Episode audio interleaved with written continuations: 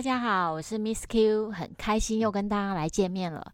在节目开始前呢，可以先按下订阅小铃铛。如果对我的文章有兴趣，可以搜寻 FB 的 Miss Q 退休理财园地。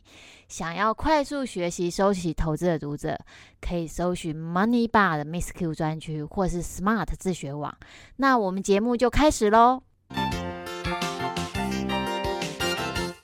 Hello，大家好，今天要帮各位来介绍的一本新书呢，是《高手的养成三：老手不传之秘》。这本书的作者是安娜金，她出了一系列高手的养成的书，从第一集、第二集。到这一本第三集，这些书都是要传递给读者高手投资的做法跟思维，让读过这一系列书的读者可以提升在股市里面的获利，同时也拥有高手操作的方法。书中的第一个重点是赢家的资产配置，在书里面它是举。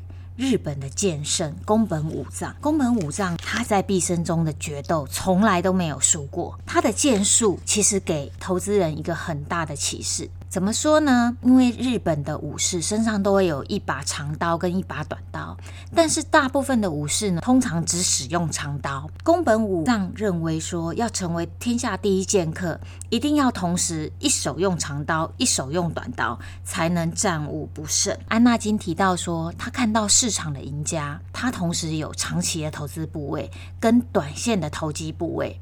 那至于这两个投资的比重，就是看每一个人他对短线投机的部位的掌握，如果你短线投机，但是打败不了这些长线的 ETF 的话，其实你短线投机部位就可以降到比较低。如果你是相反，短线投机部位非常的强，获利能力很好，你就可以提升，但是不能超过五成。这样的配置就如同日本第一剑客。宫本武藏一长刀配一短刀的资产配置方法，长期投资搭配短线投机，这就是赢家的资产配置策略。接下来要跟各位来分享的第二个重点是，永远把你主观判断的操作控制在投机部位之内，而且投机部位不能超过百分之五十。怎么说呢？以近期来看，台股是一个爆量又下跌的情况。有些投资人就会觉得说：“哇，市场的市况已经很危险了，应该呢马上来减码。”这是主观的一个判断。如果站在一个更高的高度来看，环顾全球，你会发现，像 ECB 跟 BOJ，他们还在讨论货币还要还可以更宽松，甚至连 Fed 他也说，他短期内他不会退场。所以站在一个很高的客观、不带感情的观察，你会发现整体市场资金是非常非常宽松的。虽然现在你主观的认为，哦，短期爆量应该要减码，那你要减码的范围应该仅限于投机部位之内，不应该把你中长期的投资部位也一起减到零。因为这样子之后会发生一个情况，就是当市场的潮汐还是继续的在往前迈进的时候，市场还是继续宽松的时候，你手上没有部位，你会追不回这个市场的报酬，你会被市场打败。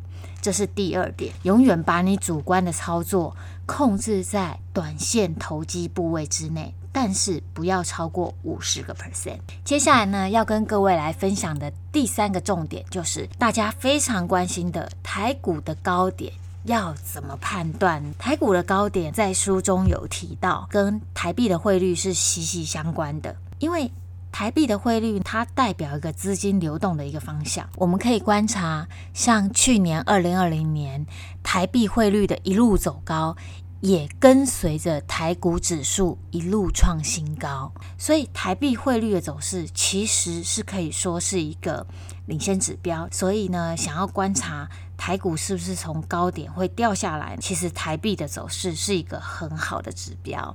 以上呢，就是今天跟各位来分享安纳金高手的养成三这一本书的重点，希望有兴趣的读者其实可以利用这个春节这个期间，好好的把这个高手的系列一二三好好的读一遍，相信你一定会收获很多的。